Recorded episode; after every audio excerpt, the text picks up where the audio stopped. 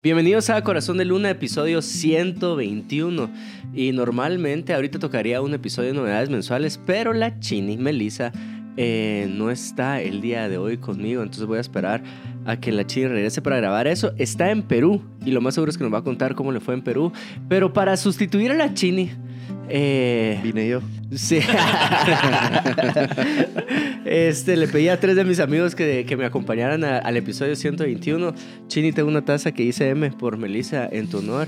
Y acá está eh, Miguel Mendoza, Hola. Diego Herrera y Fernando Papa. Que sería Biggie Diego Linandolix. ahí estás. Ajá. Como Así más familiar. Sí. un ente, tres cabezas. Sí, solo voy a avisar que te acerques un cachito más el micrófono. Ah, Ahí está. Yo para reírme me acerqué al micrófono así. De hecho, Sí, vistieron hoy acá el lugar. No sé si alguien quiere presentar algo. Raki, fijo Raki Em, quiere contar. aquí qué podemos, voy a empezar del centro hacia la derecha. Ahí el del muñequito con sombrero es Luffy de One Piece. Estoy seguro que ya varios lo han visto. Juan Piz. Luego está el Mandaloriano, Iron Man, que ese fijo no hay clausos en reconocerlo. Y por supuesto, el más grande de todos, Diego. Eh, Llegó el más Goku. grande de todos. Goku. El spoiler. El osito, ah, de el acá, osito. los cinco de acá. O sea, está el osito de Hechos 29. De este año. Está. Ah, no me Buzz acuerdo los Lightyear. nombres. Buzz Buzz Lightyear. Lightyear. Woody. Y Woody, Goku. Está la placa, ¿verdad? De los 100 mil suscriptores. Que no es de este podcast, pero hace que se vea Pero más. se ve así engasado. ah, más engasado este y podcast. la copa de HCH Freestyle. Así Vuelve es. 2024. Así es. Ah, buenísimo. Y la idea de que ellos estén acá es, había un episodio que les debíamos y es cómo cotizarse. Tuvimos hace como seis semanas un taller para solteros acá en la iglesia y nos sorprendimos porque el 70% eran mujeres, no, 60 y pico. 70%, 70%. mujeres. 30% sí fue así- hombres. Sí fue para que la Mara llegara a ver qué. Y esos hombres uno tiene sus dudas. Perdón. Pero se va a poner imprudente este episodio, así que desde ya eh, disculpas por eso. Pero la idea es, los cuatro conocimos a nuestra pareja en la iglesia. Sí. Sí. Sí, Sí. sí. Sí, ¿verdad? Sí, sí. Y entonces, como personas que conocimos a nuestra pareja en la iglesia, vamos a dar nueve consejos para que te cotices. Para que te cotices en la iglesia y que primero Dios salgas de esa soltería. Y si estás en noviazgo, puedes invertir en estas nueve también para cotizarte, para que te suelten el chaye o sueltes el chaye. Y si estás en un matrimonio, pues puedes invertir en estas nueve para que tu matrimonio crezca de una forma Sí. Saludable. buena. Creo ¿verdad? que aplican para todas las relaciones, ¿verdad? Para Sí. que Sí. no te dejen. Para Sí. todo tipo de relaciones. Sí. Van a- Algo que quieran decir del taller de solteros antes de que empiece con las nueve. Eh, mi amor, si pudieras pasar este video. Ah, sí, imagínate. no. El taller estuvo buenísimo. Hubo un taller de solteros y de noviazgos y pues se puso, se puso bastante bueno. Se inscribieron un montón de personas. Creo Sí. que no esperábamos la cantidad de solteros, pero a veces uno puede hacer de menos el, el filo y el hambre que tiene la gente de conocer nuevas personas. Y ahí, para empezar, estaba el espacio, así que estuvo. estuvo Sí, a veces uno tiene ese tabú de, no, pero es que la gente no quiere que sepan que es soltero. Es como, no, la gente quiere conseguir pareja, ¿verdad? Sí. Y qué mejor lugar que en la iglesia, ¿verdad? Yo solo quiero decir que los talleres Caminos a Hechos ha sido el taller más nave desde que empezamos a planificarlo. Se lo dijimos a Juan, no quería creerlo. Así. Pero iba a ser el mejor taller. No son bromas, pero es que sí estuvo bien chileno. Estuvo nave desde el inicio, de ahí en las plenarias, el formato creo yo que estuvo nada innovador. Buenísimo, innovador. Sí, y nosotros lo organizamos, ya se imaginarán Sí, es por porque eso. organizadores. Pero en mi corazón, el que siento que va a estar así increíble, pero es como decir quién de tus hijos es el favorito. ¿verdad? Está mal. Pero siento que el que va a estar increíble es el de, el de pareja sin hijos. Ese va a estar. Va Se oye Se ve bueno. chilero, va Sí. a estar chilero. Ah, Menos sí, sí. mal, porque ese es el que me toca. Ese es el que yo te. Ah, no. A la Sí. que. No. ¡Ay! Ya, ¡Ay! ya, apagó No, ya esto. tengo un hijo, ¿no? Ya tiene un hijo. Es que no sé a cuándo salía. Sí, no veas esto. Cat, que no le vaya a enseñar este episodio ahí, por favor. Sí, ahí, ahí que- no, de verdad sí tenía en mi mente que ese era el es que el me que iba a me toca tocar. a. Diego le toca que me ir a toca a ese. mí. Sí, asistir, ajá. Yo creo que te hace falta más tiempo de calidad con el Lee, así que la Cat te lo deje una semana para que no se te vuelva a olvidar. Sí, sí, lo siento. papá. Va, ¿Alguna percepción de la soltería eh, en la iglesia? ¿Cómo la ven? Eh, o los solteros en general. Ala, pues, Puedo empezar. Dale, sí. Mira, si algo he visto es que creo que a mí me choqueó, me choqueó mucho cuando entré a la iglesia y ver que como que las relaciones en la iglesia sí es así demasiado místico y como muy de, de- demasiado controversial. Es decir, creo que a veces como cristianos se hacen muchas bolas, no sé si esa expresión se entiende, pero como que sobrecomplican las cosas, mistificándolas con frases clásicas como Voy es que tengo que esperar confirmación de Dios o es que no sé si Dios me está guiando por acá y todo. Y es como, eso, eso es complicar demasiado las cosas porque hay una sabiduría que viene parte del cielo Sí. que yo creo que Dios la dejó para algo. Entonces, ese- ese era mi comentario así inicial. Uno de mis mejores amigos no sabía cómo terminar su noviazgo en la iglesia. Y usó la Dios me dijo. Dios me dijo. Sí, Sí, Dios, sí, Dios me dijo. Sí, wow. Dios allá arriba, Nel, mi chao. Y yo le dije, ¿y, y te dijo que le cayeras cuando le caíste? Sí, también, pero hay veces que Dios, ¿sabes? ¿verdad? como Dice Abraham, ahí en el diluvio, aquí hizo algo y ahí se arrepintió. respaldándolo así bíblicamente.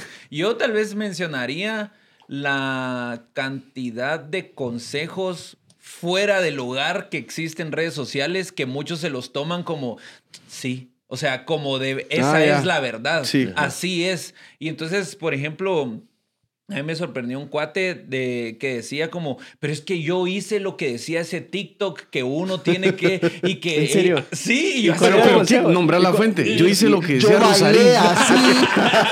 Ese sería Pipi. Pero es que este cuate decía así, es que era, pero era algo así como de hablarle, ¿saben, ¿saben cómo tipo lo de Barney Stinson? Como hablarle y hasta los tres días volverle a hablar. Ah, ya. y así Sí. como de, hice esa de como mostrar interés, pero no tanto para que ella tampoco pensara que me muero por ella. y así como el TikTok, pues, sin nada que ver. Y yo, Sí. Ah, Ah, yo ah, había bueno, escuchado o una sea. que era no mandes un mensaje al día siguiente que saliste con la chava porque te va a Ajá. hacer muy ansioso. Sí, no. A mí sí me cuestan ese tipo de consejos. Yo es como, si quiero hablar, le, habla- le hablaba y ya pues no era así como... Pero no sé si a alguien le funcionó así. Diego, Se, se me olvidó cuál era la pregunta inicial. Era, era, al- al- ¿cómo percibís la soltería en la iglesia? Ah, yo siento que ah, eh, me voy en la línea de Nando, o sea, se complica algo que a veces ya es complicado porque ya hay emociones, ¿verdad? La- o sea, todo lo que tenga que ver con el corazón es, es- es complejo, pero aquí sí, sí lo ponemos más complejo. Consejo de, de entradita, conocer gente. Conocer gente, salí a tomar un café. Eso nos lo decía Edu siempre, ¿va? Ajá. Me gusta tomar cafecitos y lo molestábamos. Sí, lo Qué molestábamos. mal sí. estábamos nosotros en ese entonces porque era como, ese Edu, ah, Sí, qué lo- largo. No es que le decíamos así como Don Cafecitos, ¿verdad? Porque a cada rato se le, se miraba muy frecuentemente tomando cafecitos. No, está bien, hay que conocer y todo. Tal bueno, vez... y creo que eso también es parte de que en la iglesia hasta qué punto es formal, que creo que eso se vio en el taller de noviazgos. O sea, por ejemplo, decirle a una chava con la que está saliendo y todo, vamos al taller de noviazgos. Ya, sí. ¿Qué tan formal ya es eso? O Subís un como decís escalón vos, de formalidad, En sí. la iglesia, si ya salís con cafecito, ¿ya eso es formal? ¿O estás conociendo gente? Porque podría ser, cabal, si es un líder de la iglesia, por ejemplo, Ajá. que tiene su grupo y todo, y de- lo miras con una chava una semana, con otra chava la otra semana, pero solo fue salir a tomar un café, ¿qué tan mal está visto eso? ¿Qué tan normal o está conociendo gente? O sea... ¿Qué era lo que decías? Algo tal vez tan fácil, lo complicamos pues como, no, ese chavo ya está saliendo con un montón. Oí esto, aprovechado que también es medio de novedades. Yo conozco a alguien que vino al, al taller de solteros con su novia. ¡Oh! ¡Qué Pero mensaje tan porque fuerte estaban como que un tiempo así de vamos a ver qué pasa. Ah, es complicado. Es complicado, pero entonces vino con su novia y yo era como, "Ah, dale pues hubo uno de noviazgo el día anterior pues, pero si quieren venir a ese pues dele. Termina el taller y corta. Al parecer la enseñanza del pastor. No, no, yo no vi en el. No... Yo No, no en el de solteros. noviazgo. De, de Ah, en el de solteros, solteros. o sea, Vinieron al de solteros vienen siendo novios, salen del de solteros y cortan. Y es como, mejor bienvenido al de noviazgo. Tal vez seguirían, loco. Qué buen no voy a decir nombres. Bueno, siguiendo el tema de novedades y el tema de cafecitos, tenemos un amigo muy cercano que un día estábamos saliendo con el equipo pastoral a almorzar y nos lo encontramos así como, ah, ¿qué onda? Estás echando un café, ¿va? O sea, Qué con buen una- amigo, ajá, sí, y, sí. y todos así como haciéndole ojos que, que se está echando un café, ¿va? Al día siguiente, en Starbucks de Concepción, nos lo encontramos con alguien más, sí. va, ¿Qué tan ¿Y mal qué está onda? visto eso? ¿Es normal o no? Porque estaba conociendo gente o Mira, estaba yo ilusionando te voy a ser honesto. Hay que ser Creo claro. que no se ve bien, pero tal vez no estaba mal. O sea, es decir, eh, sería de ver si la persona como que anda despertando interés de una forma muy intencional. Ahí sí, tal vez mala onda, pues. Pero si está en plan cuates o a plan amigos, pues creo que. Yo creo que hay que ser claros. O sea, digamos, si, si alguno de ustedes le preguntara y si, ah, ayer salí a tomar café con no sé qué, uno diría, ah, puchica. Pero por lo menos si uno pone sobre la mesa, estamos conociéndonos para ver si sigue avanzando, para que se forme una relación. Eh, pero siento que es el dilema como en, en- en la película 500 días con Sommer o sin Sommer. eh, Querían hablar de eso. Ah, No la he visto, culpa. no la vamos a hablar. La Ah, voy, a matar ahí el. Pero yo sí soy. Team Tom por si la vieron. O sea, sí, Sommer, mala onda, no era clara. Pero no, sigamos. Sommer siempre fue clara y lo dijo. Lo que pasa es que sus acciones tal vez iban por otro lado, pero Eso, lo ellas- dije, eso le dije a Miguel antes que empezáramos. Ni idea de qué están hablando. Vamos pero a ver. Ahí puedes poner comentarios, Team Sommer o Team el otro. Team Tom. Team Dom. Va, la onda es que solo termino esta idea y es. Ese cuate ahora tiene una regla de nunca echarse un cafecito en Starbucks de Condado Concepción. Porque cerca está muy cerca de la iglesia. Está muy cerca de la iglesia. Sí. Fue poco Entonces, estratégico. Ajá, cerca de Sí, las por cafeterías de la por el- iglesia. por el frutal. Nunca más. en Sangri se va a echar. Con razón, ahora solo sube historias en cafecitos de zona 10, de. quemando, así. Al Aquí cuate. por ahí, por Aquí un atolito de lote en San Lucas, algo así. O sea, sí se va hasta el otro lado. Ah, sí, te conozco, también conozco. Va, buenísimo. Entonces, vamos a empezar con los nueve consejos para cotizar. C. Y si te gusta la dinámica con, con- con ellos, puedes poner ahí en comentarios que se repita un episodio así. Si no te gustó la dinámica con ellos, puedes poner un comentario así como extrañamos a Meli, ¿verdad? Eh, entonces, el primero es muy obvio. El primero, el primer consejo para cotizarte, ¿dónde tienes que invertir para cotizarte? Si yo le hago la pregunta a alguien, ¿qué es lo más importante que buscas en una pareja? ¿Cuál sería la primera respuesta? Que ame a Dios. Ah, esa, sí, ah, sí, que ame a Dios. Sí. Que ame a Dios. Sí, que ame a Dios. Entonces, Entonces, sobre todo. Haciendo a un lado eso. Sobre decimos, todo. no, vamos a empezar con No, eso. Vamos a sea, empezar con no, eso. porque hay más que se la salta y de ahí. ¡pa! Y de ahí, Sí, ¿verdad? Sí, vamos a empezar con Fernando. que es. eh, yo lo puse Qué así como espiritual. invertí en tu adoración, invertí en cuánto pones a Dios en primer lugar. Y creo Sí. yo que si le preguntas a todos en la iglesia, va a ser el número uno. Sí. ¿verdad? Y lo intenté explicar en el episodio pasado, pero voy a intentar eh, expandirme o construir un poquito más acá. Y es, yo creo que la gente lo dice por casaca. Sí, claro. Sí, No, es, como la- no. es como cuando vas a una entrevista de trabajo, ¿verdad? Eh, sí. No, soy muy perfeccionista. Ajá, es que pues. pongo a Dios de primero en muchas cosas, en todas las cosas. Sí. sí. Eh, no le voy a hablar si no he leído la Biblia ese día. Es Eh, lo políticamente correcto. es Ajá, sí, sí, pero a lo que voy es, no creo que sea del, del 100% real porque a las personas cuando las frenzonean o cuando las terminan, eh, sí los descomponen de una forma muy profunda. Es decir, yo le digo a la gente, ah, va, toro, ¿qué es lo que están buscando las chavas en primer lugar? O que pongan a Dios sobre todas las cosas. Ah, entonces vos tenés esa, tranquilo, porque va a aparecer alguien más. Pero ahí no, no es que digan, ah, sí, ¿verdad? Sino que siguen bajoneados, porque creo yo que honestamente Sí. no es primer lugar en su corazón esa cualidad. Pero eh, yo diría que sí, poner a Dios en primer lugar. ¿Quién se Dale. te viene a la mente que no está poniendo a Dios en primer lugar? No, pues yo lo que te diría es que yo estaba pensando que realmente esa frase aplica para literalmente cualquier cosa que querrás construir. O Como sea, que respire. Ajá, sí, es, así como, si quiero ser una buena persona en mi trabajo, tengo que amar a Dios y lo tengo que poner en el primer lugar porque la Biblia dice que hagamos las cosas como para el Señor, por ejemplo. Y así con cualquier cosa. Entonces es el fundamento sobre el cual vas a construir algo, ¿verdad? Basado en lo que dice Dios. Y yo creo que por ahí va en donde quizá ya después se saca de contexto y se mistifica. Pero si uno se adhiere a lo que Dios enseña en su palabra en temas de relaciones, está sentando la base sobre la cual puedes Sí. construir algo eh, más adelante. Sí, aquí es, y es algo tricky porque, como decía Juan, es todos lo van a decir. O sea, todos rápido van a Todos, decir, ajá. no, yo que estoy buscando. Pero realmente la forma fácil de darse cuenta es cuáles son los frutos de su vida, ¿verdad?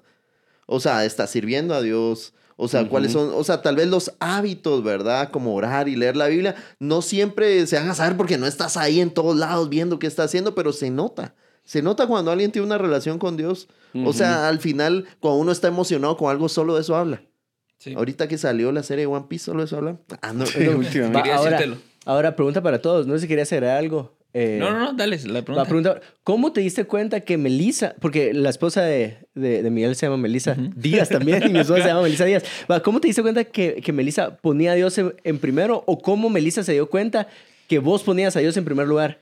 Eh, pues en mí creo que se reflejaba, era evidente la, la manera en que vivía mi vida dedicada al llamado. ¿Y en en qué ella red? costaba un poco, pero eh, poco a poco la jalé a que se metiera más a la iglesia. Pero creo que con ella, donde yo me di cuenta cierta. que ponía. Ah, Esa parte es cierto, que la jalaste más a la iglesia a ella.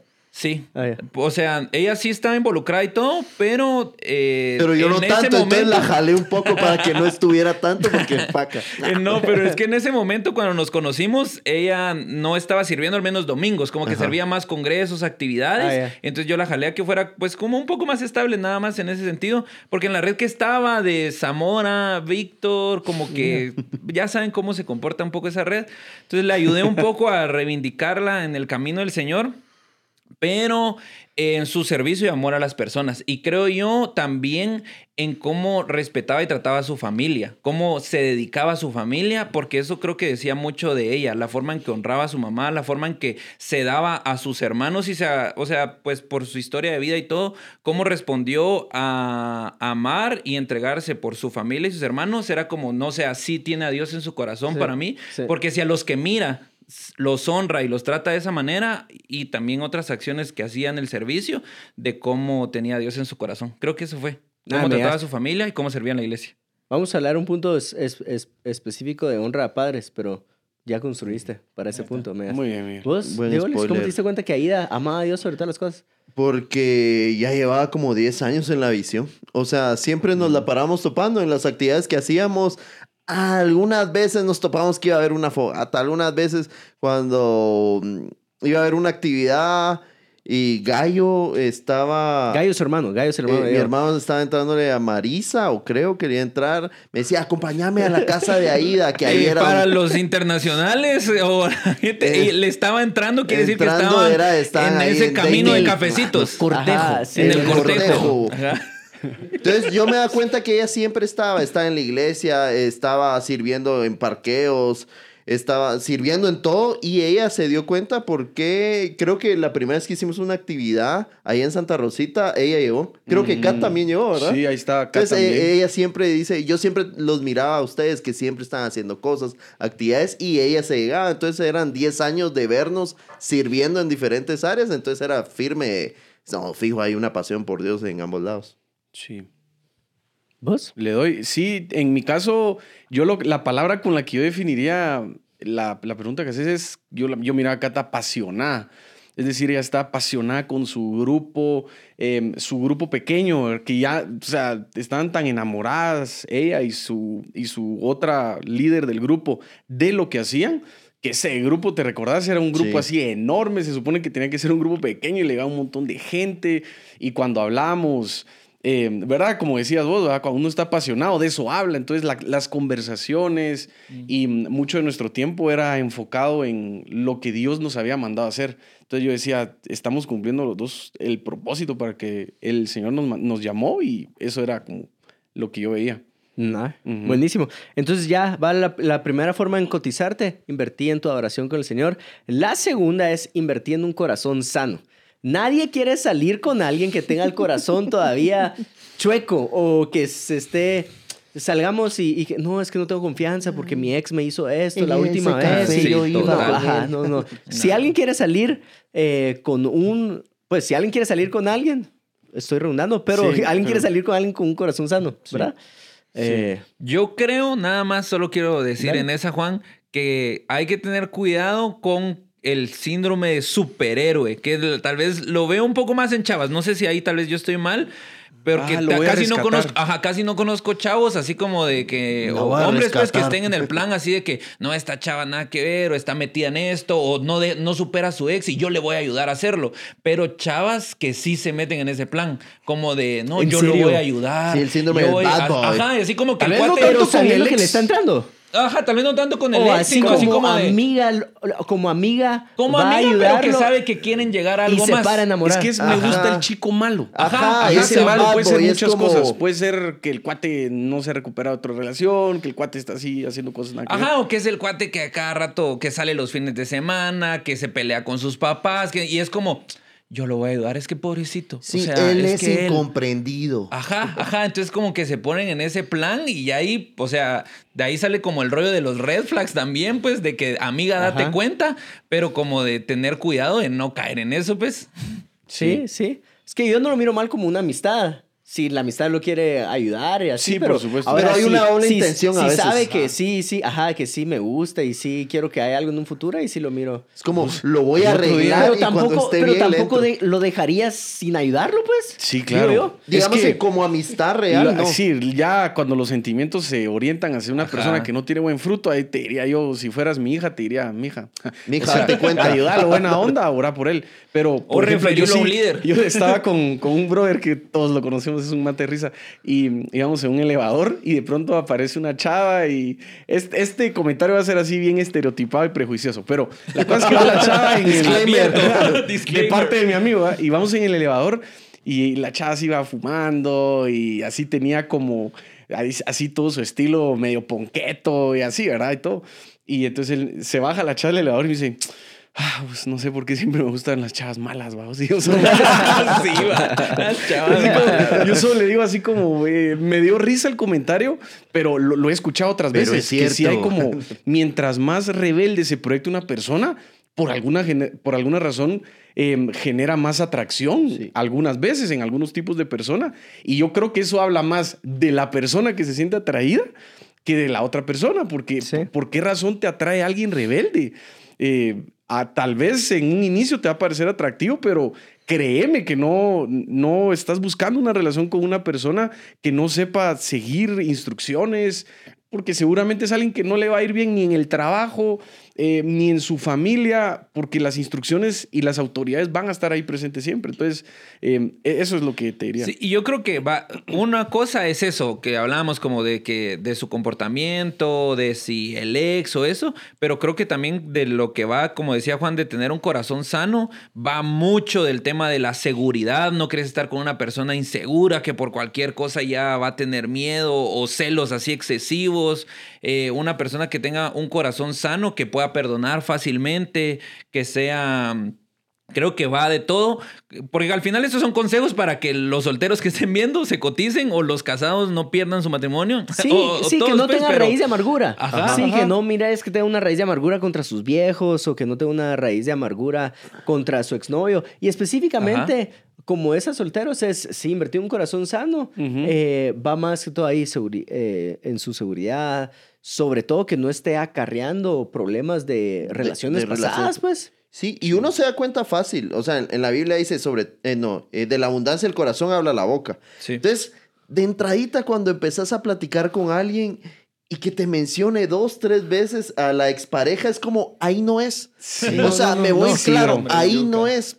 O no es en ese tiempo, pues, para No, hombre, irme tan- decirles que no es. Ah, hombre. no, no sé, pero, o sea, tal vez porque al rato Sí. dice, no, pero es que yo empezamos a hablar y lo sanó, pero ahí no es, ¿por qué? Porque no ha superado. Y entonces vas a pagar una factura de, de- de un tiempo donde ni estuviste, entonces es como ella va a terminar de sanar primero la relación y, ah, no, eh, lleva tiempo sanar. Y entonces si alguien estaba de hablar de eso, de una relación pasada, definitivamente creo que esa persona no está lista para tener una relación y tú no deberías estar eh, perdiendo el tiempo, la verdad, en, en, en, en una persona que todavía no ha sanado. Porque al final la responsabilidad de sanar, aunque Dios nos acompaña en ese proceso, la responsabilidad de sanar es de uno. Sí, Y entonces si esa persona no ha sanado, no es culpa de, de, de la persona que está con, de la otra persona que la está conociendo, es responsabilidad de ella, que no ha querido olvidar, que no ha querido perdonar, que no ha querido, no sé, dejar que el Espíritu Santo la sane. O que tal vez es muy reciente. O que tal, esa es otra, Sí. es como, ah, pero es que cortó hace dos semanas, entonces la entiendes como, Mm. entonces, ¿por qué le estás hablando?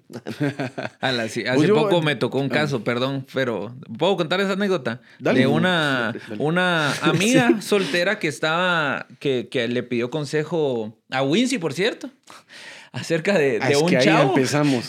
Broma. Y le hizo caso, ¿ah? que es lo peor.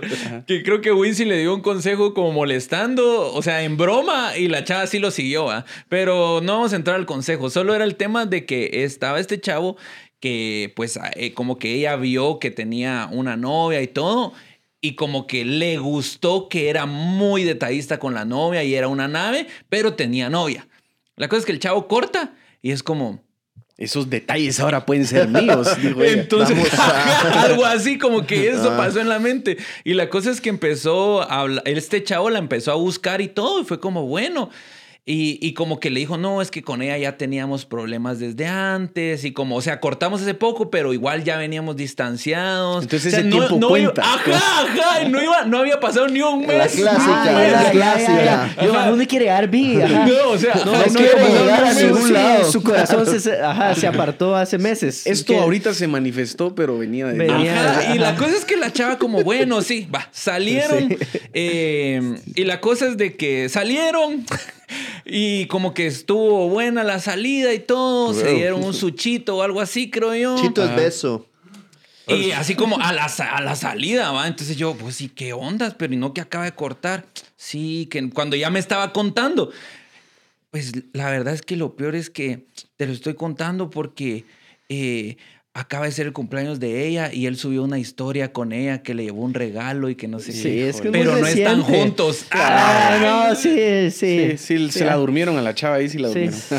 sí. Perdón. Yo lo que iba a decir era que también como para el otro lado, para la otra Mara que también idealiza mucho el estado en el que tiene que estar para entrar a una relación.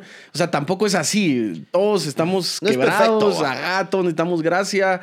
Y por lo menos si en tu corazón te sentís que, que ya perdonaste algo, órale, dale pues. O sea, no esperes un estado así de perfección absoluta emocional, porque las emociones igual y son pasajeras. Entonces, eh, no te bases en eso para también, ah, ¿verdad? O sea, hablarle a alguien que te interesa. Sí, sí, Sí, total. no, ajá, no idealices el estado o el momento para poder salir con alguien. Sí. Además, si se dieron cuenta, está muy masculino este, esta Sí, versión de ajá, o sea, La- también. Sí, eh, si alguien ahí puede comentar una, una perspectiva femenina. De un corazón más ah, dócil. Ajá, le agradeceríamos bastante. O si no, le digo a la Chini que haga Que esto. componga. Sí, que con, Que su- haga reacción con sus amigas, video. ajá, que haga video Que reacción. haga video reacción. Oye, estos caballos insensibles. Él ni servía a Dios cuando yo lo vi. Él Solo a grupo. obligación Ni se servía. recuerda de su hijo. No es así, Llevo así mis la seis llevo. meses de casado lleva y anda aconsejando. Ah, va, eh, tercer consejo eh, o tercera inversión que tenés que hacer es invertir en dominio propio. Tú querés estar con alguien que tenga dominio propio. En mi caso, y lo he dicho varias veces, así que no tengo problema de decirlo, yo agradezco bastante que la Chini haya sido muy tajante con los límites que me puso, si no, yo me hubiera entregado en el noviazgo a pasiones eh, desordenadas, como diría la escritura. Eh, y eso que me considero alguien con un dominio propio fuerte, pero hormonas son hormonas, ¿verdad? Sí. Eh, y creo yo que si estás, en una sol- si estás como soltero, si estás en noviazgo o si estás casado, tenés que tener dominio propio, ¿verdad? Eh, querés salir con alguien que sepa poner límites, que sepa decir no en su momento. Eh, lo puedes ver en otras áreas, ¿verdad? No solo Sí. en áreas de calentura. Sí, o sea, todo se, se, se puede acoplar el dominio propio. Como por, yo, yo creo que, por ejemplo, a mí algo que me ha pasado es el del área financiera, el dominio propio. Pero creo que es mucho, eh, pues como decía Juan, las hormonas son hormonas en ese lado y el carácter o la personalidad también refleja mucho. Y como que mi carácter o mi personalidad se Siete, da a veces. siete a- o seis. a- mi enneagrama. Full Pisces, ¿no? No quería decir, pero, pero la cosa Obviemos eso, editalo. Eso no va a salir, diría. Pero el tema. El tema es que en la personalidad eso, pero lo menciono porque hay cosas, hay temas en el y yo creo que en el dominio propio donde sí o sí busca ayuda, no vayas vos solo y específicamente en lo sexual que la Biblia dice que hay que huir de él ni siquiera tanto como enfrentarlo, no, yo voy a poder buscar la ayuda. Si has fallado, si te cuesta mucho, busca ayuda. Y yo en el área financiera tal vez no es el gran referente, pero creo que poco a poco como que le he ido contando a, a- a Nando, o le he dicho así como, mira, eh, que estoy pensando eso, no sé qué. En algunas cosas le hago caso, en otras no le voy a hacer Com- caso. Comprémoslo juntos, así no me siento mal. En otras Jeremías, Jeremías 18, 12. 18, Jeremías 18, 12. Pero, Búsquenlo. pero eh, lo que quería decir es eso, pues que hay que el dominio propio eh, en el área emocional o en, o en el área sexual, perdón, está como que es tal vez del que más vemos, pero hay otras áreas donde tenés que ejercerlo, ese dominio propio para tus gastos, para la forma en que vivís, para tus disciplinas, para tantas cosas que creo yo que lo más importante en ese dominio propio es que siempre busques ayuda. Busca a alguien que tal vez tenga fruto, a alguien con el que puedas desahogarte o busca a tu líder o a tu pastor. Háblalo, si ya pasó, quítate la vergüenza, quítate y llega y busca esa ayuda que creo yo que va a ser la clave para que no te sigas hundiendo, pues, porque ese es el tema con el pecado cuando está la falta de dominio propio, que es un círculo donde llegas a tocar fondo, pues. Sí. Sí, lo, lo- lo que pasa bastante con la falta de dominio propio tiene que, va muy ligado con, con el orgullo, ¿verdad?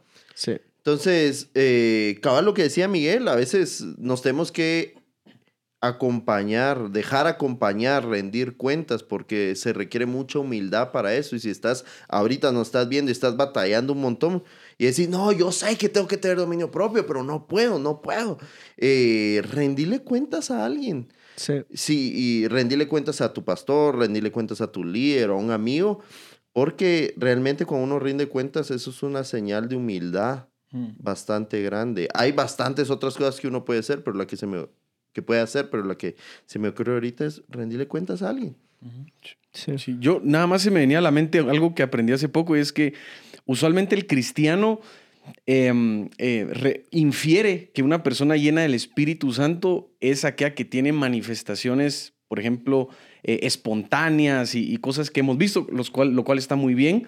Pero la palabra también habla que una persona llena del Espíritu Santo es una persona con dominio propio, porque es uno de los es uno de, es uno de los elementos que forman parte del fruto del Espíritu que está en el libro de Gálatas, que dice amor, paz, ¿verdad? Y todos los que dicen y dominio propio. Entonces, una persona llena del Espíritu Santo o que verdaderamente está llena del Espíritu Santo es una persona con dominio propio. Así que, pues si estamos diciendo que sobre todas las cosas que ame a Dios, creo que ese es un buen punto en donde vas a ver el fruto si en realidad es o no, ¿verdad? Sí. Una realidad en su vida. Sí, total. Solo un pequeño paréntesis, lo del horóscopo eran bromas. No creemos en eso. No Sí, creemos en eso, solo molestamos a las personas que creen en eso, pero Sí, eh, sí. creo que ya nos conocen muy bien para saber que no creemos en eso. Cancelados Cierro paréntesis. por- Eso fue, eso fue muy piscis de tu... Cie- Cierro ese paréntesis y la otra Dicen que quiero... Juan Diego cree en el horóscopo. Chisme o realidad. Eh, y la otra que quiero agregar del- de, de lo que dijo el Biggie es, si no estoy mal, el tema financiero es por el que más gente se divorcia por encima de infidelidad.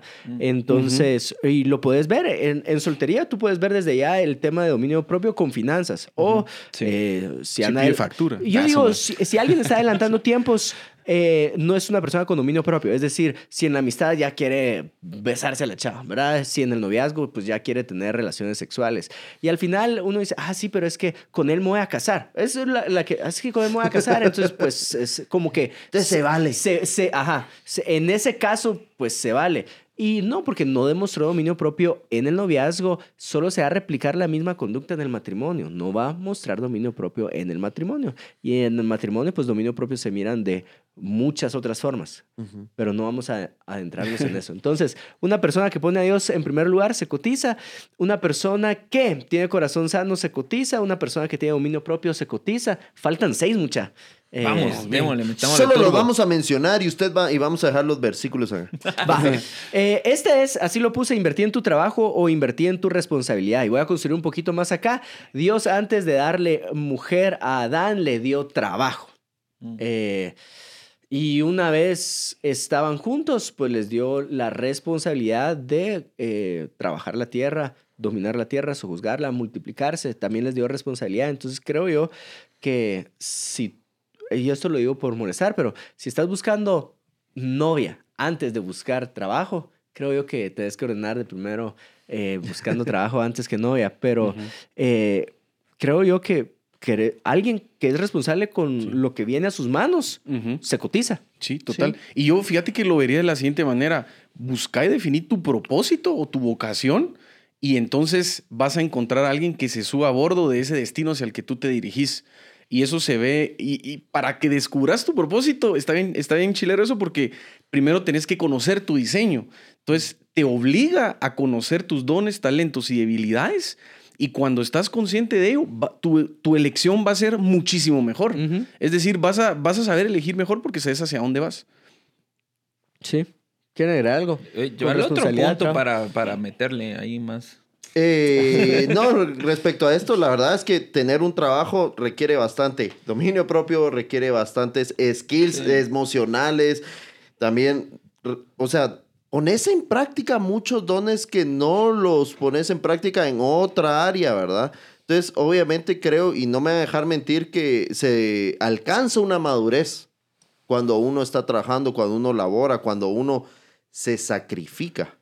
Sí. Y entonces eso también te va a ayudar bastante para tener una madurez eh, a la hora de tener una relación. Sí, y además alguien puede estar escuchando esto y dice, "Ah, estoy en el colegio, estoy en la universidad, todavía no trabajo. Pero por eso lo digo, mira cómo la persona eh, es responsable con aquello que debe de... ah, Con aquello que está en sus manos. Sí. Por ejemplo, va, tiene la responsabilidad en su casa de...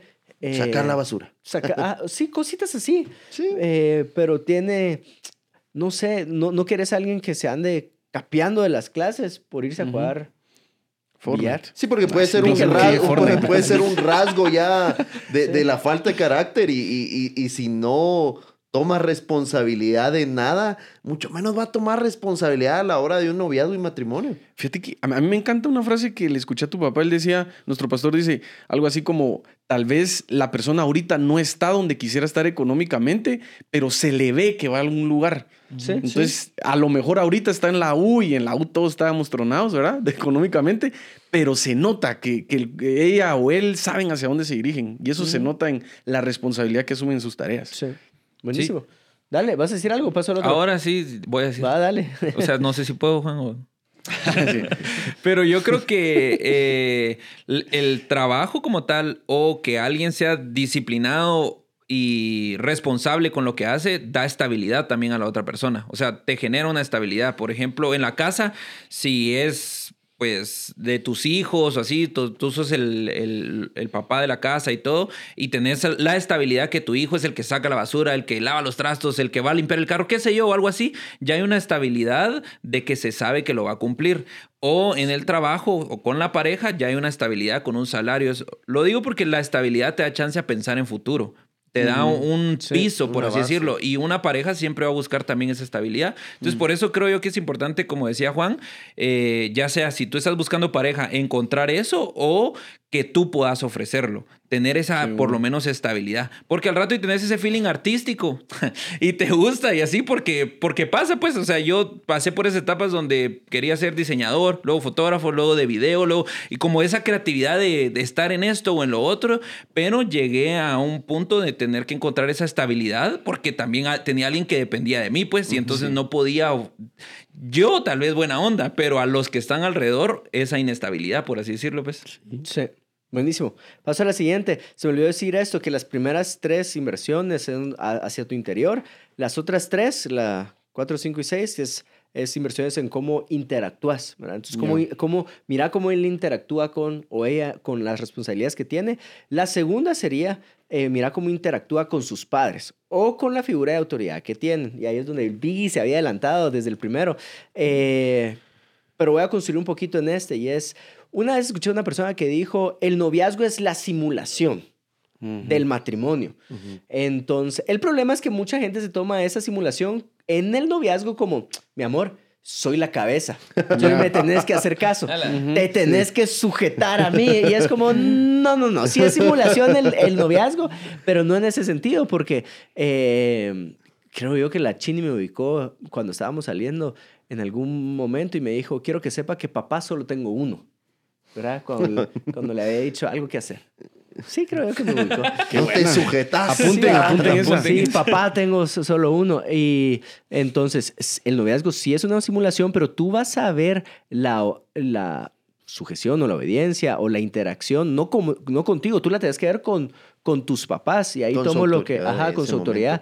Ahí tomo lo que vi dijo y eh, que una cualidad que resaltaste en tu esposa, Melissa, y es, me gustaba ver cómo honraba a su mamá, cómo honraba, eh, cómo llevaba esa honra al hogar. Entonces, eh, mi papá siempre me, siempre me dijo, hijo, date cuenta cómo trata a su papá. Porque de la forma que trata a su papá es como te va a llegar a tratar a ti. Y, y sí, sí lo puedo ver.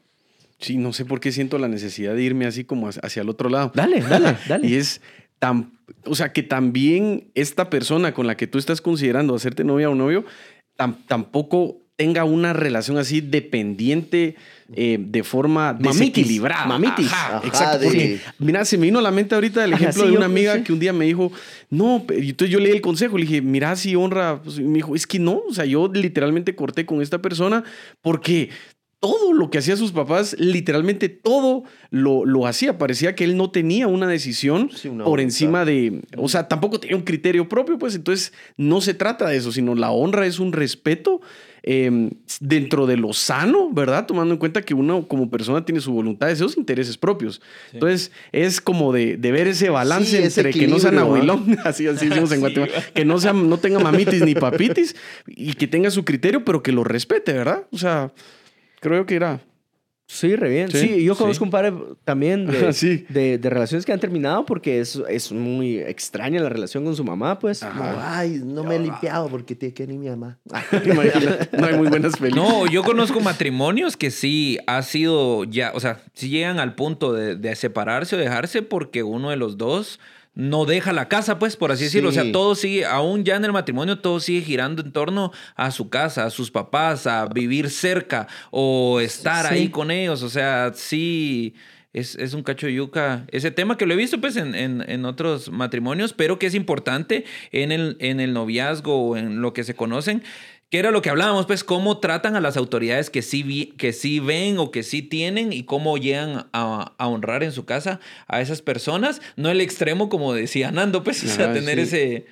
Encontrar ese punto, pues. Ese apego No, y- enfermizo. Y yo, y yo veo como honra a, a los padres también desarrollarse como, como uno como persona, ¿verdad?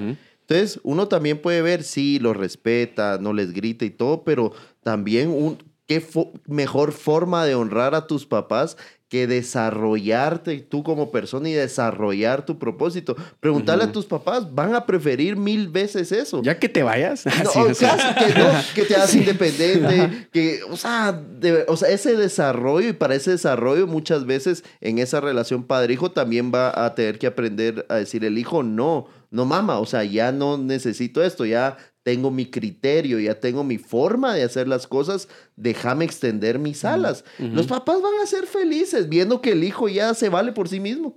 Sí. Otra cosa que quería agregar, que ya tal vez en el tema del matrimonio se ve, esto tal vez en mi experiencia, ya ustedes dirán si sí o no, pero que la verdad es que la relación familiar, cuando ya vivís con tu pareja, cuando ya forman una familia y ya se vuelve familiar tu pareja, porque esa para mí esa es la mayor diferencia del noviazgo al matrimonio, cuando ya la persona, cuando viven juntos, cuando todo, eventualmente a mí lo que me sorprendió es, estoy tratando a Melissa en un punto como a veces trato a mis hermanos, dije yo, en la casa. O sea, o... o Ajá, sí. Pero No, fue- sí, sí. Guerra de pedos en las noches.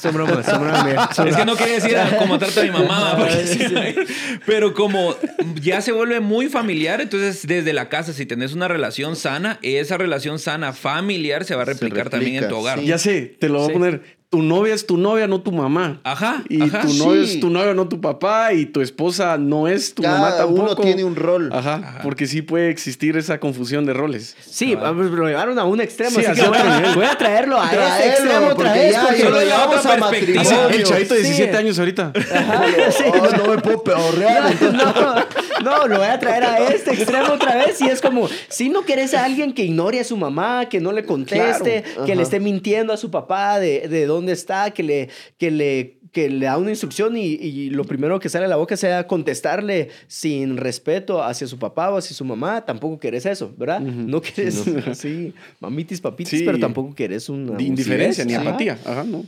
Sí, Vamos, no. vamos al otro punto. ¿eh? Sí, démosle, démosle. Eh, Ah, bueno, este, este está bonito.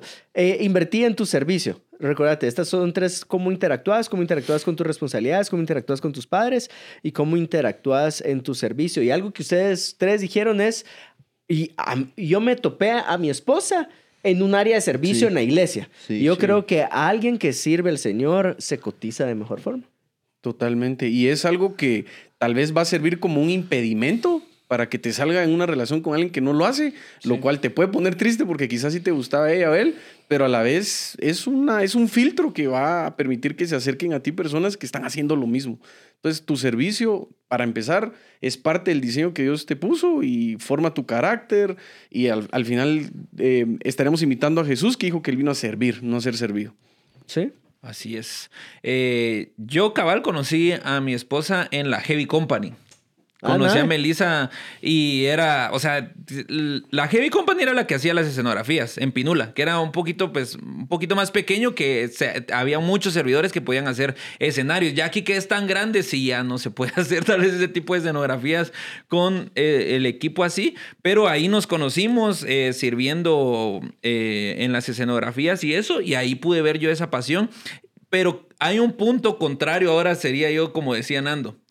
Pero me recuerdo Que, tampoco sirva como que si servicio su servicio. Solo lo a poner sobre la mesa. al lado enfermo, al lado enfermo de la cualidad. Sí, que no idolatre. No que no- su familia. 18 cosas. Ajá, que no idolatre el servicio. Sí. Pero es que, es que conocí a, a unos, a unos cuates, no aquí, o sea, em, en México, a unos cuates que eh, estaban en el discipulado de uno de los pastores de, de esa iglesia. Y entonces me preguntó, mira, ¿y cómo en Guate? Y no sé qué. Y me dice, es que la verdad es que aquí en el discipulado de tal pastor, eh, casi todos seguimos solteros y ya casi todos arriba de 35. Guau. Pero es que como que, no sé, pero bueno, no sé si eso les pasa allá, porque yo veo que trabajan mucho y todo, pero es que acá como que les da miedo porque varias veces es como, no, pero es que ustedes porque están en el discipulado del pastor, no, yo no, pues yo no estoy para estar ahí 24/7, yo no estoy para, Para estar a ese sirviendo. ritmo, ah, para Ajá, estar- yo no estoy para aguantar ese ritmo. Ni tiempo de pecar nos da, Señor Miguel. ¿A qué hora? Entonces, o sea, pero sí me pareció curioso y después, no, hombre, no creo que sea tan así. Y sí, o sea, sí, medio discipulado, Sí. soltero, treinta y pico de años, como que por eso, o sea, creo que esa era la excusa de ese chavo, pero puede ser, pues, pero sí, me llamó la atención que sí, la mitad del discipulado en esa circunstancia, pues. Ahí está fácil, Solo que los piensan. emparejas entre Sí, ellos. ahí ya. Y que Ay, todos sirvan en ese y que todos sirven porque todos van al mismo por ritmo. eso el George y la Lula, pastor, ¿verdad? o como pastor vas a tu discipulado y dices, bueno, mucha tiene el llamado de Pablo, todos ustedes, quedarse, sol- quedarse solteros para servir. Eh, ¿Quieres decir algo o paso a, lo- a los... A sí, los... yo creo que el servicio deja ver muchas buenas cualidades del corazón de la persona. La gratitud, el carácter, la pasión, el compromiso. Y son cualidades que uno quisiera en su pareja. Entonces, al Sí. final, si alguien está sirviendo, definitivamente es alguien que tiene muchas buenas cualidades. Y eso es lo que yo me di cuenta cuando conocí a mi esposa Ida. O sea, yo siempre la he visto sirviendo. O sea, llegó un momento en donde era, madre, sí, sí, sirve más que yo.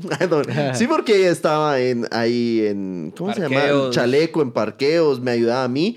Y la dinámica ahorita en el matrimonio así igual, servimos un montón y nos gusta hacerlo, me gusta mucho, me apasiona mucho servir juntos. Los miércoles, ahorita que estamos en las reuniones, llegamos cansados, pero satisfechos y al final se acopla bastante eh, que los dos teníamos esa cualidad de servir a Dios. Ninguno dice, ah, la gran, hoy nos hubiésemos quedado viendo una película, hoy hubiésemos ido al cine, sino que no- nos realizamos a la hora de servirle al Señor y eso hace que podamos hacer algo juntos y, y que el matrimonio, no sé, vaya encontrando... Sí. em, no sé ni qué encontramos. Pero es bonito. Pero seguimos encontrando. Seguimos encontrando. Es indescriptible. Ajá, seguimos encontrando. Pero no, o sea, encontramos la forma de acoplar el servicio al matrimonio y eso es bonito porque si alguien de los dos nos sirve, eh, No pod- sirve. Podría, no sirve, pero sería, sería una, eh, podría ser una, un- una apertura para que pelearan, pues. Sí, es que yo creo que va de la mano. Es como Juan, en algún momento platicamos en, en un podcast anteriormente. De, de, por ejemplo, la familia de Michael Phelps se adapta al estilo de vida de un atleta de alto rendimiento. Entonces, al final, en el matrimonio, si tú, tal vez en este caso, el ejemplo que yo ponía, pues, de estos líderes que tenían un liderazgo intenso o trabajaban en la visión de esta manera, en el servicio. ¿Qué te es que pensé que, pensé que Miguel iba a referenciar eh, en el otro podcast de matrimonios de 50 años. No, O, o sea, yo lo que entiendo No, es que es que estás diciendo que yo soy un líder de, De alto rendimiento. Ajá, y ahí también, y los dos vamos Ajá, a ajá, sí, porque los dos entienden esa rutina. Es como Juan y Meli que entrenan. O sea, o porque Wow. es una prioridad el entreno en su vida y que Juan le hace ganas con los niños para que Meli vaya a entrenar o O los pues. dejan ahí. Sí, se entienden. o nosotros les hacemos. Por lo menos yo me recuerdo que tengo hijos. Eso me- Va, Eso miren, sí me pues, pegó mucho. eh, voy acá, si alguien me puede ayudar en comentarios a poner los seis que van, faltan tres, mucha, y van 50 minutos. Ojalá, Pero se cotiza a alguien que pone Dios primero, se cotiza a alguien que tiene un corazón sano, se cotiza a alguien que tiene dominio propio, se cotiza a alguien que es responsable con su trabajo, se cotiza a alguien que tiene buena relación con sus padres, se cotiza a alguien que sirve. Y las últimas tres inversiones tienen que ver con tu atracción. Ok. Cómo atraigo a más personas, pues. ¿verdad? Sí, Eh, que pues, enseña, vende. Sí, algo así. Entonces, el séptimo consejo es invertir en círculos nuevos. Sobre todo para aquellos solteros que ya están arriba de 35, sería mi consejo para los de ese pastor de México o los discípulos de ese pastor de México. Y es, muchas veces me ha pasado escuchar, como pastor de jóvenes, eh, alguien que dice, es que en la iglesia no hay. Iglesia de más de 20 mil miembros. ¿verdad? Ajá, sí, cabal. O sea, es que en la iglesia no hay. Ah, bueno, entonces mi consejo es invertir en círculos nuevos. Me recuerdo que. eh, Porque ya conforme vas creciendo, tus círculos se vuelven eh, tal vez haciendo más pequeños. Sí. Ujú. Eh, no son tan amplios. Como... Y algunos ya se casan, entonces Ajá. todavía más cerrado. Entonces, ah, va, Sí. entonces anda y aprende un nuevo deporte o aprendí, aprende una, no- una, una nueva arte. Eh, al principio, como a los cinco años de casados, se nos ocurrió con Melissa aprender a bailar salsa. Porque yo no sé bailar. Melissa ver, es démosle. muy... Melissa es muy buena bailando. Eh, solo fui como dos meses porque quedaba bien lejos y, y los, el siguiente mes llegamos tarde a todas las clases y el siguiente mes dijimos esto es insostenible. Pero en una de esas clases estaba bailando así y según yo siempre iba a, baila- iba a bailar con Melissa. Wow. Pero no, en las clases de salsa te dicen switch. Y entonces... te Le me- pegó al- Me quitan a Melissa y me ponen a otra mujer enfrente, ¿verdad? Sí, y es así como, qué cosa más extraña. Si yo no sé bailar, ¿te imaginas la confianza para bailar con alguien desconocido? Así como, ay, perdón, la machuqué. Ay, perdón, la volví a machucar. Entonces, Ay, perdón, switch, me y otra vez, mucho. Y otra vez yo, ay, mire, si quiere, haga- eh, si quiere, Hagamos switch si otra quiere, vez. no haga nada ahorita y se cambia y ya hace con la otra persona. Pero en, la cuar en el cuarto switch empiezo a bailar con alguien y me dice, ay, pastor. Al pastor sabía que se me así. Dice Se "Qué- mueve más en tarima qué que aquí". Pena, qué, pena, pena que me encuentre aquí. Esto, lo, esto lo hago no porque me gusta este tipo de música, pero me gusta hacer ejercicio. Y yo, Ah, ah, sí, pues. no se preocupe, yo estoy acá aprendiendo a bailar con mi esposa. Switch, yo. Ya, gracias a Dios. Pero fue un momento incómodo. Ah, o sea, bailar sí se puede. es- sí. Eh, sí, con una cua- una con tu esposa, distancia, sí, con tu sí. esposa, así como mi papá le dijo a un pastor, este sí, perdón, sí, Dale, dale. pero dice, si tenés intimidad sexual con tu esposa, ¿cómo no vas a bailar con ella? Sí. Claro. Sí, va, va, va. Yo le te- tuerqueo ahí a veces. ¿Por qué, ¿Por qué no las dos? Eh, la onda es que si estás en un momento decís, ah, es que eh, no hay nadie en la iglesia, o bueno, entonces invertí en círculos Sí. nuevos. Yo Sí. quiero decir, en mi caso, eh, pues digamos que cuando me metí a la Heavy Company en ese caso y conocí a Melissa, sí fue un círculo nuevo, pues, porque no servía nada de mi red ahí, sí, era como otro círculo ajá. y ahí la conocí. Sí. Sí. Es Yo de pensé que me iba a decir con que no idealice los círculos nuevos. Vámonos ahí. Porque los círculos nuevos fue el que debatió todos los puntos, Los yo solo círculos uno. nuevos traen gente y la gente trae problemas. Pues Salomón en invertir círculos nuevos se fue con los Se fue dioses. con eh, sí, sí. Sí, sí es, difícil. Me imagino que hay personas que no tienen la personalidad tan extrovertida de hacerlo, pero es que si no, ¿cómo? verdad? O sea, sí tienes que desarrollar esos skills para hablar y por lo menos mantener una conversación así ocasional, Sí. pues y introducirte, presentarte sin miedo al éxito, ¿verdad? Y bien conocer gente. perfumado. Ujú. No, yo me, yo me recuerdo, yo conocí a Ida porque ella le está organizando la despedida de soltero De su a, líder. a, a su líder, que era Marisa, y a mi hermano, a Gallo. Y entonces yo fui ahí y llegué y no quería ir porque a veces soy así como, "Ay, no te van a decir nada. O sea, igual ese día había lead. Entonces llegué tarde, perdón Juan, después de seis años. y, pero en ese nuevo círculo que se formó, al menos en ese entonces, fue que nos volvimos a ver y ya ahí ya es historia. Sí.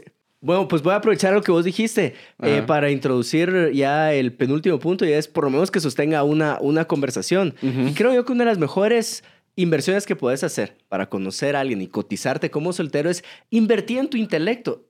No, o sea, créeme, te mostrás de una forma más interesante que puedas Sí. conversar de todos los temas o que si vas a hablar acerca de una corriente de pensamiento puedas sacar algo o si vas a hablar de fútbol, saber que Messi sí es el mejor jugador del Sí. mundo. O- Eh, o, si vas a hablar de anime, que Naruto es el mejor anime. Sí.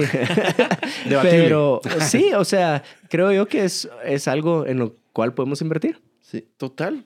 Creo que cuando uno tiene esa oportunidad de, de involucrarte en nuevas experiencias que te saquen de tu comodidad, eh, a lo mejor y no vas a saber tanto de eso, pero eh, tenés la capacidad de conocer, de, de conversar, de leer, de investigar un poquito más. O sea, es que suena como el trabajo de alguien muy geek para socializar, pero en realidad, eh, si así te funciona, hacelo, pero el punto es que lo puedas hacer. Sí, hombre, ¿Verdad? siempre lleva un libro ahí bajo el brazo y aunque no lo estés leyendo, la van a decir, este es culto.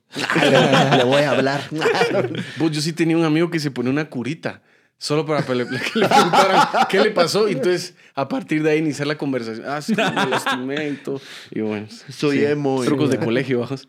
No, yo creo que eso también te va a servir hasta para cuando conozcas a tus suegros. o sea, Sí. cuando curita. porque te va, te va a preguntar o O te sea, va a no leer como, mucho, ah, decís vos, porque sí. Llevo a un extremo, no idealices el Tampoco intelecto. la lectura. No, no, hombre. no tengas a tu Dios la lectura. No, No, sí, sí. El último mala punto. Y eh, perdón, pero es que acá mis compañeros se chivearon porque el pastor Hugo acaba de entrar al set. Y Sí, vamos a invitar al ¿eh? pastor Hugo para que venga a apoyar. El- George le va a poner aplausos. Véngase paz, Véngase acá. paz, Véngase, véngase, paz. es que esa sabiduría. Sí, no tenemos la sabiduría de nuestro pastor de matrimonios acá en la iglesia, el pastor Hugo, el encargado del Live and Love, que es nuestro retiro para fortalecer los matrimonios en la iglesia. Y lo voy a poner un poquito al día, Paz, ¿le parece? Entonces, le estamos dando consejos a los solteros de la iglesia para que se coticen. Entonces, le voy a llevar los ocho consejos que llevamos para introducirlo en el... Porque se escucha muy vano si entra sus- a estos últimos. Y sus ¿verdad? extremos. Ajá, y sus extremos. o sea, mira, pues, se cotiza, se 16. cotiza a alguien que pone a Dios primero. Se cotiza a alguien que tiene un corazón sano. Se cotiza a alguien que tiene dominio propio. Se cotiza a alguien que es responsable con su trabajo. Se cotiza a alguien que, que tiene no buena relación con sus padres. Se cotiza a alguien que sirve. Se cotiza a alguien que puede estar en círculos nuevos. o, o- o la idea es invertir en círculos nuevos para cotizarte. ¿Verdad? Que es un círculo nuevo y que digan, ay, ¿quién, quién es él? ¿Verdad? O quién es ella. Lleg- Eh, Llegabas con una el capa, nuevo siempre tiene pegue. Sí. El El nuevo nuevo tiene el una factor, atracción. el factor diferente. Sí. Sí. Sí.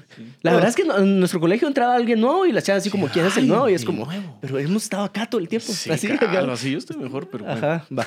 Eh, y el último, y el último, por eso le digo, lo, lo tenía que poner en contexto para que no sintiera que es tan vano esto. El noveno y último consejo es invertir en tu cuerpo e imagen. Sí, pues. ¿Verdad? ¿Y quién el mejor? único versículo, porque sé que le usan los versículos paz, dice 1 Samuel 16, 7, pero el Señor le dijo a Samuel, no juzgues por su apariencia, por su estatura, porque yo lo he rechazado. El Señor no ve las cosas de la manera que tú las ves. La gente juzga por las apariencias, pero el Señor mira en el corazón. Pero no somos Dios para ver el corazón de primeras, ¿verdad? O sea, no pasa alguien y decimos, qué corazón más bonito. No, pero ¿verdad? pues, Lo que decimos es otra cosa. Entonces, Intenciones las de... este, mi consejo sería invertir en cómo te miras. Sí. Y ahorita van a construir todos, incluyendo el pastor. El pastor Hugo, que empiece, Que- por favor. que sí. Que nos Hay dé que la plana. Ok, gracias. Ah, estos son consejos, ¿cierto? Aunque Sí. algunos de esos deberían de ser mandamientos. Es que abrir así. Ahí podemos cerrar. Eh, lo otro es que sí, es clave cómo te proyectas, cómo te presentas, pero yo sí. sí. quisiera preguntarles antes de yo hablar. Para Este es un clásico de con el los pastor que están aquí, realmente, ¿quién cree eso? Porque yo lo voy a decir, pero realmente ustedes han pensado, digamos, en su época de solteros, que eso sí era importante o era algo que simplemente pues no, no fue tan relevante en sus vidas. No, en, en mi caso sí, mi esposa sí me molestaba. O sea, ella sí me decía, como, o sea, me hacía comentarios amorosos y cariñosos, pero sí haciendo referencia a, a creo, huele, así como motivando, ¿ah? creo que te podrías vestir mejor, Ah, creo ajá. que este color Ah, te queda mejor, este tipo de ropa. Y entonces uno, yo las Sí, agarraba en el aire, ¿verdad? Unos las Sí. agarraba en el aire y decía, ah, ok, sí, sí, sí, o sea, entiendo por dónde al lado. Entonces, eh, no era importante para mí, pero me di cuenta que sí era importante para ella. Y luego te das cuenta que es importante para todo lo que haces, o sea, ajá, como en tu lugar de trabajo, en todo. Como, ajá, como Ajá. ponerme saco a la hora del llamado. Así es, así es. ¿Es importante para vos, Es, imp- es importante y los domingos pueden verlo. En la iglesia. Ah, ok. Va, eh, no, solo quiero decir que el pastor Hugo es el que más nos motiva a que Nos vengamos, vistamos bien. Nos vistamos bien acá For- en, la- formales, pues. en el trabajo, sí. Sí. Sobre todo porque por lo que representamos. De hecho, si Así hoy nos es. miran así es porque es viernes. Pero normalmente vendríamos como Juan, pues, o sea. Tampoco, pero sí. Ah, yo escuché hace mucho tiempo, y ah, por- bueno, no sé si ustedes iban a decir algo. No, es su punto, Paz. Eh, yo, yo escuché hace mucho tiempo que am, como te ves, Te te trata, ¿verdad?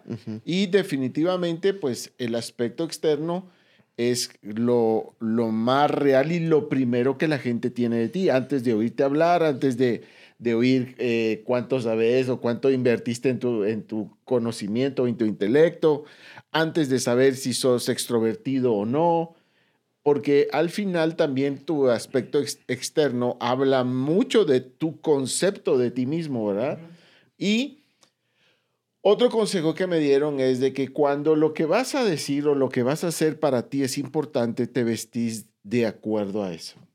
Qué bonito. si, sí. si vas a hablar y lo que vas a hablar es muy importante, te vestís de acuerdo a eso. Si lo que vas a hacer es importante, te vestís de acuerdo a eso, porque eh, yo crecí con esa, con esa escuela donde, por ejemplo, si voy a pedir trabajo, eh, voy de acuerdo a la ocasión, ¿verdad? Eh, La camisa blanca siempre será elegante, un traje oscuro siempre será elegante, y pues como me peino, como me arreglo, el, el cuidado que tengo de mí habla de, del concepto que tengo de mí y de lo que quiero proyectar y lo que quiero hacer. Entonces, definitivamente el aspecto físico es lo primero, pienso yo, que nos atrae de alguien para eh, hablarle, para eh, te da acceso. eh, y de hecho te voy a decir algo.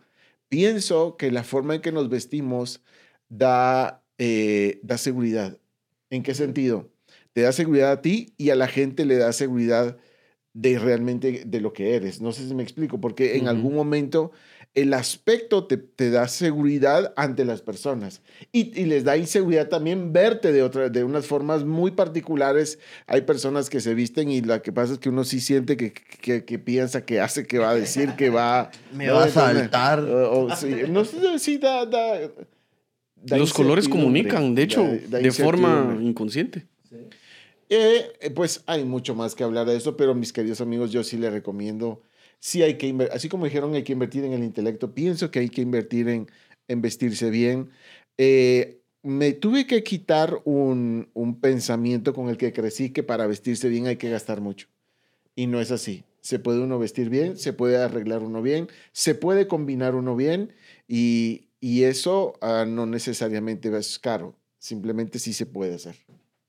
Wow. ¿Una vuelta, Paz? ¿Qué está hablando, güey? No, eh, tiene toda la razón y al final el versículo que leíste nos da pie a eso. O sea, la, la gente dice, no, yo, eh, yo no me fijo en eso. No, realmente el único que tiene esa capacidad es Dios. Uno lo primero que ve es lo exterior y no es lo único que uno ve, pero la carta de presentación cuando uno conoce a alguien, cuando uno se está cotizando en este mercado tan amplio de solteros. Y competitivo. eh, Es, y competitivo, es, es lo que ves, ¿verdad? O sea, y cada lo que decía el pastor Hugo, o sea, no necesariamente, no, pero es que yo ahorita estoy corto de dinero, ¿no? O sea, peinarte, eh, que, que olas rico, que estés bien bañado, que combinen los colores, o sea, son cosas que son agradables a la vista y entonces va, vas a, va a provocar que seas el foco de atención cuando llegues a un lugar y ya luego ya puedes entablar una conversación, conocer a la gente y aplicar todos los consejos que hemos dado en, en este episodio. Pero tampoco idolatrar la imagen, pues, porque Porque vivimos en una sociedad hedonista, obsesionada con la imagen. Fíjate que eh, el otro día estaba viendo yo algo y es que eh, en Juan, 1 Juan 5, 10 no, 1 Juan 3, 17 o algo así, dice que hay tres tentaciones que siempre se repiten, el deseo de tener y el deseo de los ojos. Entonces, eso eh, está bien que uno tenga química con la persona que le, que le gusta, pero Sí. cuando la química Es lo único Sí, que el aspecto sostiene. físico, lo que es la persona eh, físicamente y superficialmente se pone arriba de la compatibilidad y de la afinidad, es si no, no pinta bien. Es decir, tener mucho cuidado que no estés sobreestimando la química que encontrás en alguien porque sí, todo, literalmente todo el día de hoy apunta a entrarte por los ojos. Entonces, eh, es, po- podría ser, ¿verdad? Podría ser una entrada donde le des cabida a, una, a un mal criterio para elegir pareja. Ahora, antes, ahorita que mencionaba eso, yo quisiera preguntarles algo a ustedes. ¿Cómo se maneja eso de cuando uno, encu- uno siente química con alguien, pero realmente cómo identificar que la otra persona también siente esa química? Porque yo la puedo sentir sin que la otra persona, ¿me explico? ¿Cómo, cómo se identifica eso? Hay, había un. Es que, perdón, mucha que sangre. Dale. No, dale. No, es que hay un poeta que decía el ojo al ojo. El, la- la- el choque de miradas, o sea, el, el choque de conversaciones, la intencionalidad de la conversación Sí. en un grupo. A Ah, mí y a mi esposa nos empezaron a molestar porque íbamos a comer con varios y de pronto la conversación así habían varios, pero de pronto ya era como Sí, aquí. ya el mundo giraba. Entonces en el, en el ojo al ojo y en, el conversa- en la conversación. Sí, así yo fue creo, como yo diría. en la conversación uno se da cuenta si hay química, o sea, imagínese llegar a, a una cita y no hablar y, mm, y, y extraño y nadie dice nada, definitivamente, aunque ah, se gusten, eh, seguramente no... Pero ¿qué diría Tom de la química que tenía con Sommer? Ah, no, pero no sé si vio 500 días sin Sommer. No, es no, que no, alguien que daba que- Ajá. una persona que daba alas, pero realmente no bueno, tenía pero interés en la ellos sí tenían química, lo que pasa es que ahí ya fue más decisión. Pero no vamos a hablar de eso porque dos personas de, de Sí, acá sí. no han visto la película. Pero, eh, o sea, ¿Cómo sí. saber si le están dando alas a alguien? Eso sí está. Y yo Eso sí es lo que quisiera está saber yuca. por qué hay gente que da alas, o sea, que busca. No sabe Ah, que. sentirse ah, deseado, yo creo que son dos cosas. Ajá. O está buscando atención o no sabe qué busca. Entonces solo, solo corre, platica y todo, pero no, no sabe hacia dónde va. Un mi amigo decía, yo tiro semitas por todos lados, a ver quién las regresa. Así, a, sí. ver, a ver cuál germina. Así, sí. No, no, nada, nada bíblico eso. Buenísimo, ahí están los nueve consejos. Vamos a hacer. Ahí está el Ahí está. episodio. ¿Alguien quiere. ¿Alguien quiere agregar algo más? Porque podríamos hacer otro con el paz, solo acerca de la química. Sí, y yo de- creo que un parte 2, y un parte 2. ajá, Y de dar alas parte dos. y, y saber Va, ¿qué cómo- tanto importa, por ejemplo, el en el pastor Hugo, pero del otro lado, para un suegro, recibir a alguien y que esté bien vestido? Por ejemplo, sería algo que yo le preguntaría Pero ya, No, no, pero siento que Pero para en la parte dos, episodio. pues. Sí, en la, en la- sí, sí, Sí. O quiere decir, como suegro, sí, le- sí, sí le llama la atención que, el, que Por vaya. ejemplo, que tenga el pelo largo, o sea, cosas así. Pues. Que no se peine así como yo. Lo que pasa es que me lo voy a pasar trayendo a todos. Pero entonces para un ¡Ese es el segundo episodio. otro! Gracias. Mira, para el segundo subo a traer mi saco que tengo Buenísimo, gracias por llegar a una hora diez. Literal es el episodio más largo que hemos tenido en Corazón de Luna. Le ganó el episodio 100, pero espero que te sirvan estos consejos si te querés cotizar como soltero. Si querés, estás en un noviazgo, como querés subir tu valor, ¿verdad? Y si estás en un matrimonio, pues vale la pena regresar a ver estas y cómo puedes seguir construyendo en estas. Eh, los amamos, Chini, te extrañamos. Si te diste cuenta, es diferente un episodio sin ti. Eh, gracias a todos por estar acá y vamos a comenzar al Pastor Hugo para hacer uno específicamente de eso. Eh, chao, bye.